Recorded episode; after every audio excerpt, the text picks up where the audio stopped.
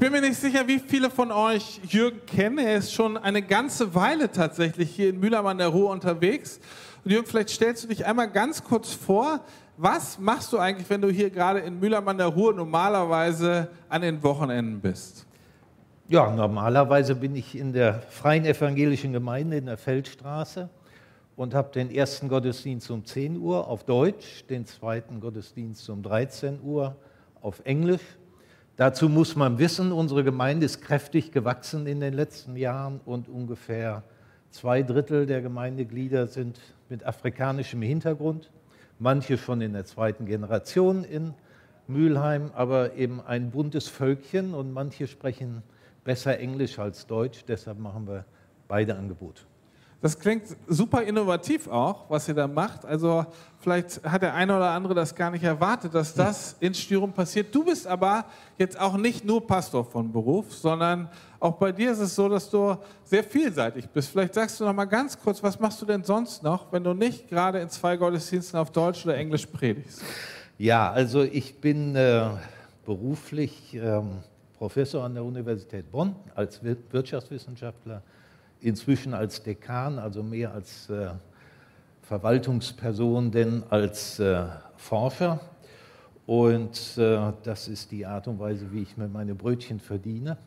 Und ansonsten bin ich eben viel in der Gemeinde unterwegs. Ich bin noch bis zum Mai Aufsichtsratsvorsitzender beim Evangeliumsrundfunk. Auch das ist eine schöne Arbeit. Und äh, ja, das hält frisch. Sehr gut. Jürgen, wir freuen uns sehr, dass du heute hier bist, dass du die Predigt hältst. Ich würde gerne noch für dich beten ja. und dann darfst du starten.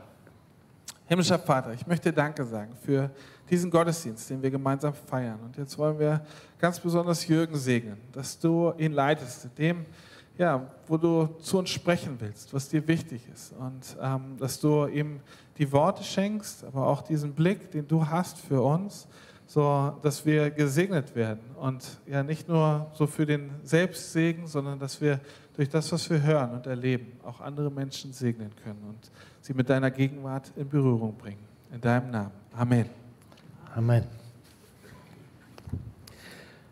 Ja, ich freue mich sehr, dass ich heute Morgen hier sein darf. Allianz ist ja was ganz Besonderes, weil man da die Vielfalt der Gemeinden auch in einem Ort wie Mülheim Vielfalt der Gemeinden kennenlernt. Die, das Thema der Allianz Gebetswoche für dieses Jahr ist die Freude. Und äh, um die Freude geht es auch in unserem Predigttext. Echte Freude und wie man Freude lebt. Aus dem Philipperbrief Kapitel 4, die Verse 4 bis 7. Ich lese das vor und ich würde bitten, dazu aufzustehen, wenn wir auf Gottes Wort hören. Da schreibt der Apostel, Freut euch in dem Herrn alle Wege. Und abermals sage ich, freut euch. Eure Güte lasst kund sein allen Menschen, der Herr ist nahe. Sorgt euch um nichts, sondern in allen Dingen lasst eure Bitten in Gebet und Flehen mit Danksagung vor Gott kund werden. Und der Friede Gottes, der höher ist als alle Vernunft, wird eure Herzen und Sinne bewahren in Christus Jesus. Weiter, liebe Brüder, was wahrhaftig ist, was ehrbar, was gerecht, was rein, was liebenswert, was einen guten Ruf hat, sei es eine Tugend oder ein Lob, darauf seid bedacht. Soweit Gottes Wort und Herr Jesus Christus, wir danken dir für dein Wort. Wir danken dir, dass du heute Morgen zu uns sprechen wirst.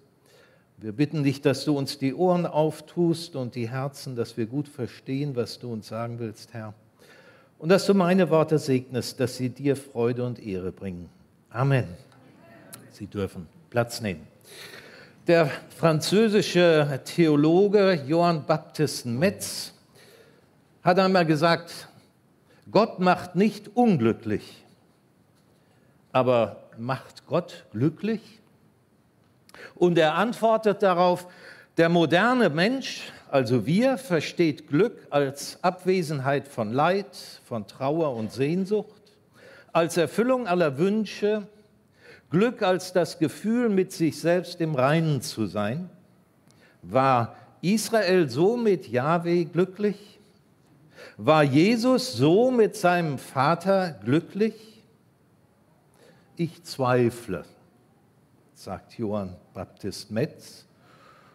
Und ich denke, Metz hat recht. Gott macht nicht unglücklich, aber Gott macht gewöhnlich auch nicht glücklich in diesem Sinne des Wortes. Die Gemeinschaft mit Jahwe, dem Gott der Bibel, nimmt unserem Leben nicht das Leid und nicht die Trauer, nicht die Schrecken, auch nicht die Selbstzweifel. Der Glaube an den Gott der Bibel ist keine Therapie, damit man sich gut fühlt, auch wenn Evangelium heute oft als Therapie gegen Depression oder gegen Mangel an Selbstwertgefühl gepredigt wird. Man muss ja nur die vielen Lebensberichte in der Bibel sehen, um das zu verstehen. König David betet im Psalm 34, der Gerechte, das ist der, der mit Gott in guter Beziehung lebt, der Gerechte muss viel leiden. Es ist kein Zeichen von mangelndem Glauben, wenn Sie unter Krankheit leiden oder unter Trauer oder Einsamkeit oder wenn die Last der Fragen, die in ihrem Leben unbeantwortet sind, mit ganzer Wucht auf sie fällt. Glaube ist vielmehr die Krankheit und die Trauer, die Einsamkeit und die Last der Fragen zu Gott zu bringen. Also macht Gott sie glücklich?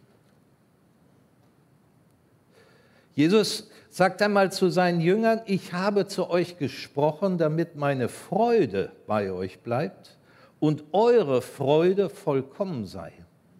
Als die Engel die Geburt unseres Herrn ankündigten, versprachen sie allen Menschen große Freude. 134 Mal finden wir das Wort Freude im Neuen Testament. Das Evangelium von Jesus Christus ist Freudenbotschaft. Der Galaterbrief sagt uns, dass Freude eine Frucht des Heiligen Geistes ist. Der Apostel Paulus allein gebraucht in seinen Briefen 90 Mal das Wort Freude. Er war ein Freudenbotschafter. Freude, nicht glücklich sein, ist das Lebensgefühl der Christen. Das führt uns zu der Frage, was ist denn Freude? Nun, Freude ist nicht dasselbe wie Spaß. Gemeinde Jesu ist keine Spaßgesellschaft.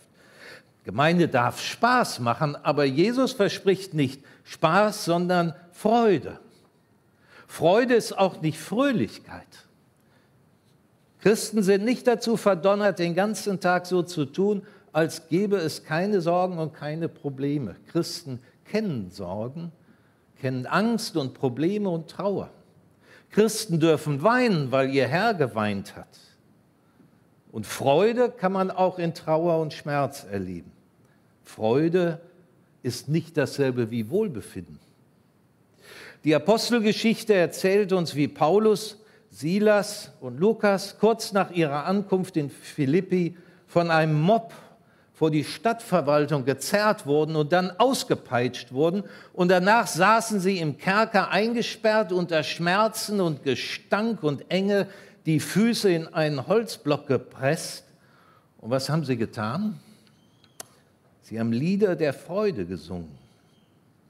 Später schreibt dann Paulus einen Brief an diese Gemeinde in Philippi, in dem wir 16 Mal das Wort Freude finden. Und da sitzt Paulus wieder im Gefängnis unschuldig angeklagt, darauf gefasst, dass jeden Augenblick ihn das Todesurteil des römischen Kaisers treffen kann. Paulus findet sich in Bedrängnis, sagt er, und trotzdem schreibt er von seiner Freude. Im Römerbrief schreibt Paulus, dass er voller Freude Verfolgung und Gewalt erleidet. Die Apostel Petrus und Johannes wurden einmal vom jüdischen Hohen Rat ausgepeitscht und waren voller Freude darüber. Jakobus und Petrus ermahnen die Gemeinden in ihren Briefen, sich zu freuen, Versuchungen und Anfechtungen zu erleben. Also für Christen gehört das alles zum Glaubensleben. Versuchungen, Anfechtungen, Schmerzen, Leiden. Und das alles ist kein Gegensatz zur Freude. Was ist Freude? In der Bibel beschreibt Freude das Gefühl, dass man etwas unglaublich Wertvolles bekommen hat, etwas, das man sich zutiefst und lange gewünscht hat, etwas, das die Probleme und die Schmerzen des Lebens überstrahlt und die Grenzen des eigenen Lebens durchbricht. Eine Mutter kennt Freude. Wenn sie das neugeborene Kind in ihrem Arm hält, zum ersten Mal, wenn noch vor Anstrengung und Schmerz ihr gar nicht zum Lachen zumute ist, aber das Gefühl, das lang erwartete neue Leben endlich im Arm zu haben. In dem neuen Leben die Grenzen des eigenen Lebens überwunden zu sehen, das beherrscht jetzt ihr Leben, ihr Denken, ihr Fühlen und das ist Freude.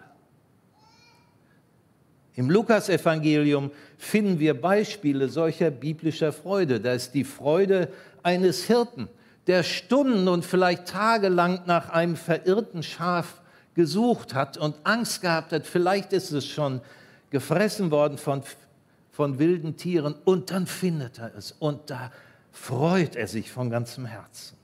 Oder die Freude einer Frau, die das ganze Haus auf den Kopf gestellt und geputzt hat und endlich eine kleine Münze wiederfindet. Die Freude eines Vaters, der jahrelang gedacht hat, dass sein Sohn schon gestorben sei und sein Sohn endlich wiederkommt. Und die Freude im Himmel über einen verlorenen Menschen, der Buße tut und zu Gott zurückkehrt. Immer geht es darum, lange auf etwas gewartet zu haben, sich das sehnlichst gewünscht zu haben, dass es ganz wertvoll ist und dann es zu bekommen. Paulus bittet im Philipperbrief die Gemeinde, seine Freude vollkommen zu machen, indem sie einmütig und einträchtig sind und von derselben christlichen Liebe wie er angetrieben sind. Da hat sich Paulus zutiefst nach einer liebevollen Gemeinde gesehnt und jetzt ist in Philippi sein Wunsch erfüllt worden und seine Freude darüber ist groß. Die Christen, an die Petrus und Jakobus ihre Briefe geschrieben haben, die sehnten sich nach Gewissheit, dass ihr Glaube echt und stark sei. Und sie erlebten Anfechtungen und Versuchungen als Quelle von Geduld und freuten sich, weil Geduld eine Frucht des Heiligen Geistes ist. Und sie gesehen haben, ja, wir sind vom Heiligen Geist erfüllt. Petrus, Johannes und Paulus sehnten sich nach Zeichen der Echtheit ihres Glaubens vor Gott. Dafür zu leiden, ausgepeitscht zu werden, das erkannten sie als Zeichen, dass Gott ihren Glauben als echt und würdig anerkannt hat. Und das war Grund zur Freude für sie. Freut euch in dem Herrn, sagt Paulus.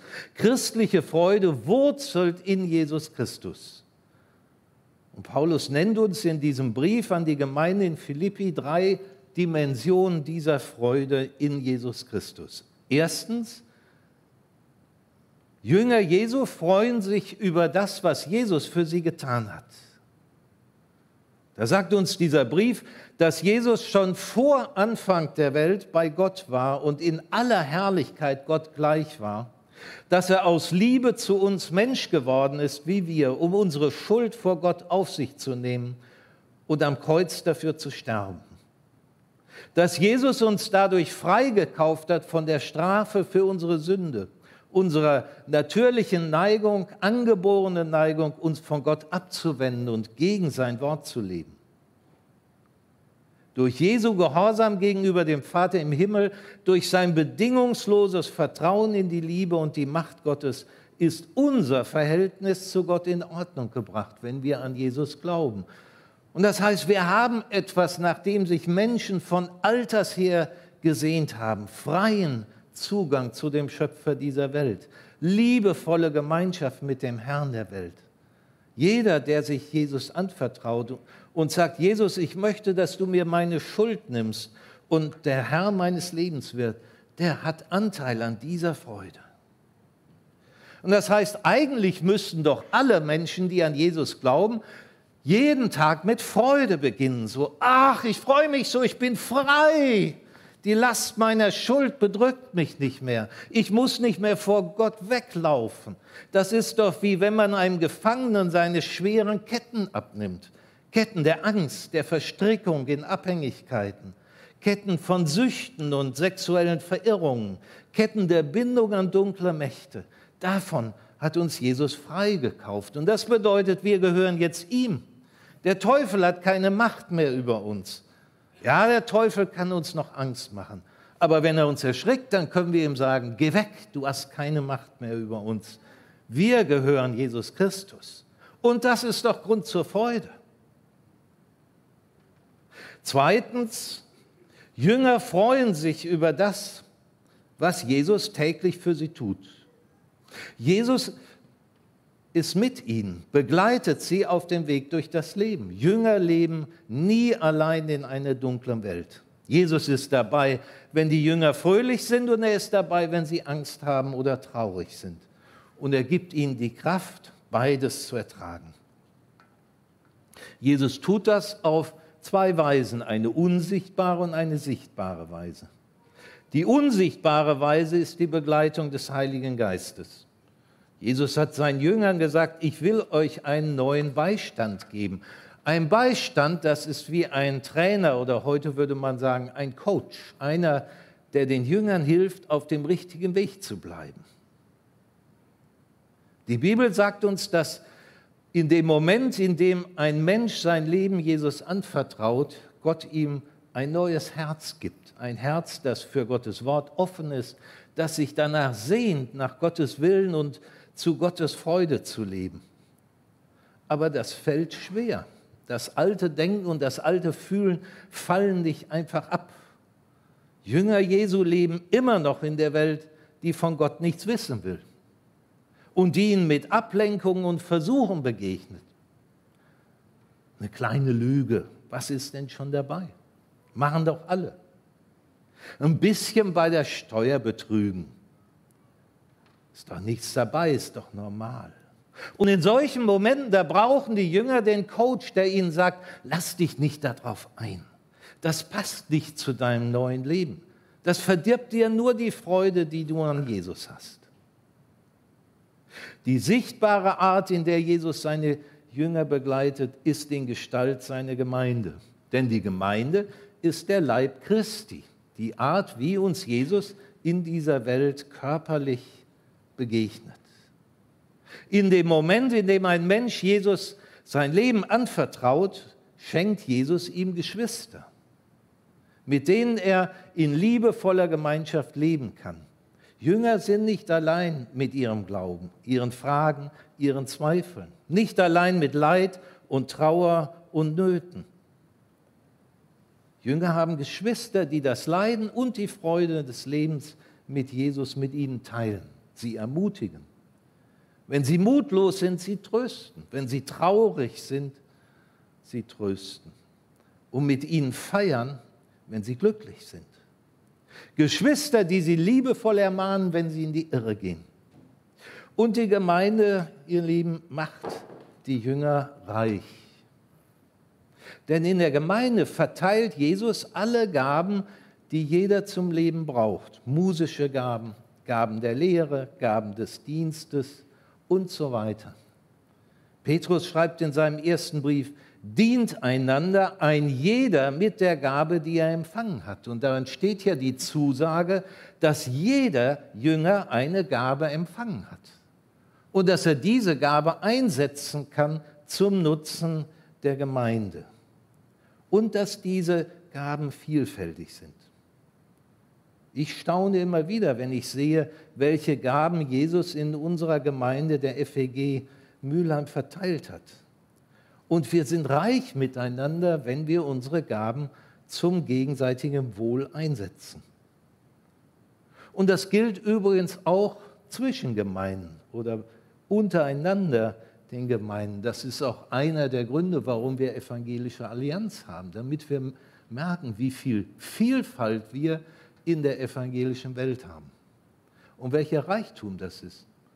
Die einen haben mehr ruhige Musik, die anderen haben mehr laute und tänzerische Musik, so wie in unserem Nachmittagsgottesdienst. Kommen Sie mal, da kann man sich ordentlich bewegen. Manche predigen sehr dröge und manche predigen mehr lebhaft. Und da geht es nie um, was ist richtig und was ist falsch. Das misst sich daran, ob wir Gottes Wort predigen und an Jesus glauben. Aber es ist Vielfalt und die Vielfalt macht uns alle gemeinsam reich. Und je mehr wir das lernen, desto mehr sehen wir, wie viel Reichtum Jesus uns schenkt. Er beschenkt uns, weil er sich über uns freut. Und wir dürfen uns freuen über die Geschenke, die Jesus in seiner Gemeinde austeilt. Und drittens, Jünger freuen sich auf das, was Christus für sie tun wird. Er wird für sie eintreten in Gottes Gericht und ihnen den Zutritt zu Gottes ewigem Reich schenken. Er wird ihnen neues Leben geben, ein Leben mit einem neuen Leib, der keine Krankheit und keine Schmerzen mehr kennt, ein Leben in seiner Nähe und in seiner Herrlichkeit, in der es keine Not mehr gibt, keine Angst und nichts Böses und keine Finsternis. Ein Leben, in dem alle Jünger einander wiedersehen, als Menschen, die einander geliebt haben in diesem Leben, die ihren Glauben an Christus miteinander geteilt haben. Menschen, die wir hier verloren haben durch den Tod, werden wir dort wiedersehen. Wir werden Jesus Christus lebendig begegnen. Ein Leben in ewiger Freude, weil wir da wirklich am Ziel unseres Lebens und am Ziel der Weltgeschichte angekommen sein werden. Also Freude sei das Lebensgefühl der Jünger Jesu. Ist das wirklich so? Vor einigen Jahren gab es mal eine Umfrage unter Christen. Da wurde gefragt, was ist Ihr Lebensgefühl? Und die große Mehrheit antwortete Bitterkeit, Enttäuschung. Warum gibt es so viel Bitterkeit unter Christen? Weil sie sich so oft gefangen nehmen lassen von den Problemen und Sorgen unseres Lebens, von unerfüllten Wünschen, anstatt sich daran zu erinnern, wie reich Gott uns beschenkt hat. Weil Christen zu oft Freude mit Glück verwechseln und das, was Gott ihnen schenkt, mit falschen Maßstäben messen. Und darum fordert die, Paulus die Gemeinden damals und uns heute auf, freut euch. Und abermals, freut euch. Das heißt, macht euch doch mal ganz bewusst, was Gott für euch getan hat. Schaut auf euer Leben und seht, wie Gott am Werk ist bei euch. Und denkt daran, was Gott für euch tun wird. Aber das sagt auch, Freude braucht Entscheidung. Wir müssen uns bewusst entscheiden, auf Jesus zu schauen, in guten Zeiten und in schlechten Zeiten. Also entscheidet euch, freut euch von Herzen. Und dann lebt ein Leben, das eure Freude widerspiegelt, damit die Freude echt und konkret wird. Wie geht das? Da gibt Paulus uns auch wieder drei Dimensionen in der Antwort, so wie die Freude drei Gründe hat. Nämlich erstens sagt er, eure Güte lasst kund sein allen Menschen. Güte ist Geduld und Bereitschaft zur Vergebung. Paulus ruft uns auf, allen Menschen gegenüber geduldig und zur Vergebung äh, bereit zu sein und ihnen das auch ganz praktisch und konkret zu zeigen. Nicht auf unserem Recht und auf unserem Standpunkt zu beharren, sondern bereit zu sein, anderen Recht zu geben. Ja, mehr noch, anderen ihre Fehler und ihre Schwächen nachzusehen. Nicht immer das letzte Wort haben müssen, sondern geduldig zuhören können. Und das gilt ausdrücklich in Bezug auf alle Menschen, die Menschen in der Gemeinde und die Menschen außerhalb der Gemeinde. Können wir uns das leisten? Ja. Wir haben nämlich Grund zur Freude. Und zweitens sagt Paulus, sorgt euch um nichts. Dieses Wort Sorgen beschreibt im Griechischen das Streben nach dem eigenen Vorteil ohne den Blick für die Nöte anderer. Wer sich sorgt, der sieht nicht auf Gott und er sieht auch nicht auf andere Menschen, sondern nur noch auf sich selbst. Sorge ist Ausdruck mangelnden Vertrauens in Gottes Fürsorge. In der Bergpredigt sagt Jesus, sorgt euch nicht, Gott weiß, was ihr braucht und er kümmert sich darum, dass ihr es kriegt. Und Paulus greift diesen Gedanken hier auf und fügt hinzu, in allen Dingen lasst eure Bitten im Gebet mit Flehen und Danksagung vor Gott kund werden. Wenn wir uns freuen darüber, wie liebevoll Jesus uns begleitet und wie sehr er uns beschenkt, dann ist es doch nur richtig, dass wir ihn um das bitten, was uns fehlt. Und ihm dafür danken, für das, was wir haben. Wer sich nicht sorgt, der kann anderen abgeben von dem, was Gott ihm schenkt. Wer Gott nicht denkt, wer Gott nicht dankt, der verfällt schnell dem Irrtum, dass er alles, was er hat, sich selbst verdient hat. Wer Gott dankt, kann Gottes Güte auch weitergeben. Können wir das? Ja. Denn wir leben ein Leben in Freude. Und drittens sagt Paulus, liebe Brüder, was wahrhaftig ist, was ehrbar, was gerecht, was rein, was liebenswert, was einen guten Ruf hat, sei es eine Tugend, sei es ein Lob, darauf seid bedacht. Ihr Lieben, das ist ein bärenstarkes Wort für eine Zeit, in der in fast jedem Haus der Fernseher ständig läuft, uns Fernsehen und Internet mit allem möglichen Mist berieseln und unser Denken vergiften. Geschichten über Geiz, Habgier, Eifersucht, Ehebruch, der als Seitensprung verharmlost wird, Gotteslästerung, die als Spaß verniedlicht wird. Gebt euch doch nicht mit so einem Zeug ab sagt Paulus hier. Wenn sich einer darauf freut, mit Jesus zu sein, warum muss er sich dann mit solchem Zeugs beschäftigen? Seid darauf bedacht, was ehrbar, gut und rein ist. Denkt darüber nach, was das ist, und dann lebt es sichtbar für alle Menschen. Gott benutzt die Gemeinde Jesu, um Menschen zu sich und an sich zu ziehen. Freude sichtbar zu leben. Das ist Gottes Auftrag an euch. Denn gelebte Freude zieht andere Menschen an wie die Motten. Wie das Licht die Motten. Sorry. Gelebte Freude zieht Menschen an wie das Licht die Motten. Wenn man die drei Gleichnisse in Lukas 15 liest, dann sieht man, die enden jedes Mal mit einem Fest. Der Hirte, der hat sein Schaf gefunden und er geht zu den anderen Hirten und sagt, hey, feiert mit mir, ich habe mein Schaf wiedergefunden. Und die Frau, die das Haus geputzt und die Münze gefunden hat, die ruft alle ihre Nachbarinnen und sagt, ey, komm, wir feiern, ich habe meine Münze gefunden. Und der Vater, der seinen Sohn wiederkriegt, der schmeißt eine Riesenparty. Und so wird Freude sichtbar indem wir sie mit anderen teilen.